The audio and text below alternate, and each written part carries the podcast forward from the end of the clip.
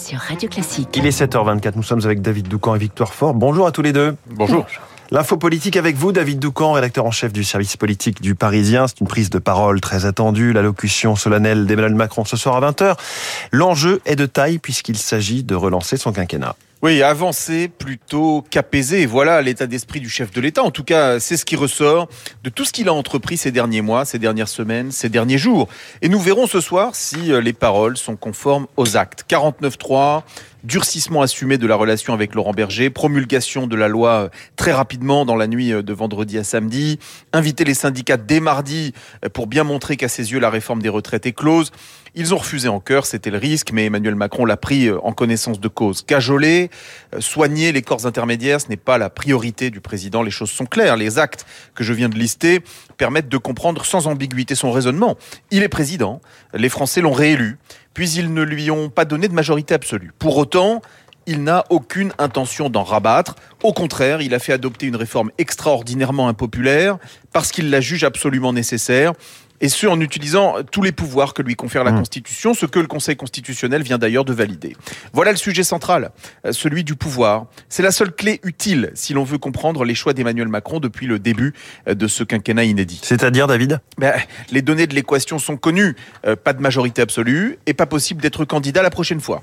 Son pouvoir ne découle donc que de deux choses, sa réélection au suffrage universel en 2022 et la Constitution. Or, le pouvoir, cela s'exerce où cela se cède. Il n'y a pas de voie moyenne. Si Emmanuel Macron montre des signes de faiblesse, ses adversaires s'en empareront pour le contraindre encore davantage. L'objectif de la France insoumise, notamment, est de le faire disparaître du paysage. Il n'est donc pas question pour Emmanuel Macron d'abandonner un pouce de terrain, quitte à être impopulaire. Sa hantise, c'est le second mandat de Jacques Chirac. Immobile. Certains ont dit fainéant. Jacques Chirac, que les opposants d'Emmanuel Macron n'ont de cesse de donner en exemple parce qu'il avait renoncé à la réforme du CPE. Mais ont-ils conscience qu'en brandissant cette référence, ils ne font que renforcer la détermination d'Emmanuel Macron à faire exactement le contraire. Et ce, dans son propre camp, qui s'effraie en voyant sa cote de popularité plonger, faisons-leur remarquer qu'il ne sert pas à grand-chose d'être populaire lorsqu'on sait qu'on ne pourra pas se représenter. Donc, euh, ce soir, nous verrons bien ce que le président a à dire aux Français, mais il serait cohérent qu'il prône le mouvement et encore la réforme euh, sur l'emploi et le pouvoir d'achat des travailleurs, par exemple. Et si les syndicats continuent de bouder euh, jusqu'au 1er mai et même au-delà, au fond, tant pis. L'info politique de David Doucan. Merci David, on vous lit aussi dans le journal Le Parisien. À la une des journaux, Victor Fort, une allocution. Il va parler. Emmanuel Macron prendra la parole à 20h pour et pour tous les quotidiens. Cette allocution est un rebond pour tourner la page de la réforme des retraites. Macron et le défi de renouer avec les Français, titre Le Parisien. Un quinquennat à relancer, dit Le Figaro. Macron veut tourner la page sans changer de cap, écrit Le Figaro. Macron accélère pour reprendre la main, ça c'est l'opinion. Il accélère le président, mais pour aller où? Le quotidien se pose la question. Les échos décident, eux, de rembobiner un peu de pédagogie avec cette manchette retraite, ce que la réforme va changer. Le quotidien économique reprend point par point les nouveautés à compter du 1er septembre prochain. Libération, lui, fait un pas de côté et publie un sondage en une. 76% des Français estiment que la démocratie est en mauvaise santé.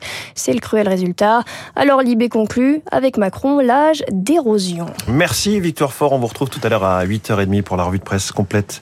Bonjour Renaud Blanc. Bonjour François. La matinale de Radio Classique continue avec vous et avec Guillaume Durand. Qui sont les invités ce matin Premier invité, Jean Serra, ancien pilote de ligne et consultant en aéronautique. Jean Serra et le procès euh, du crash du Rio Paris. Le verdict est attendu, vous le savez aujourd'hui, un verdict presque 14 ans après le drame. Airbus et Air France dans le box des accusés, l'analyse et l'expertise de Jean Serra juste après le journal de Charles Bonner. Dans notre édition de 8 heures, gros plan sur l'incendie qui ravage une partie des Pyrénées-Orientales. Le feu n'est pas encore fixé. Nous serons en ligne avec un responsable des sapeurs-pompiers, le lieutenant-colonel Éric Agrigné, pour faire le point sur la situation. 8h15 dans les stars de l'info.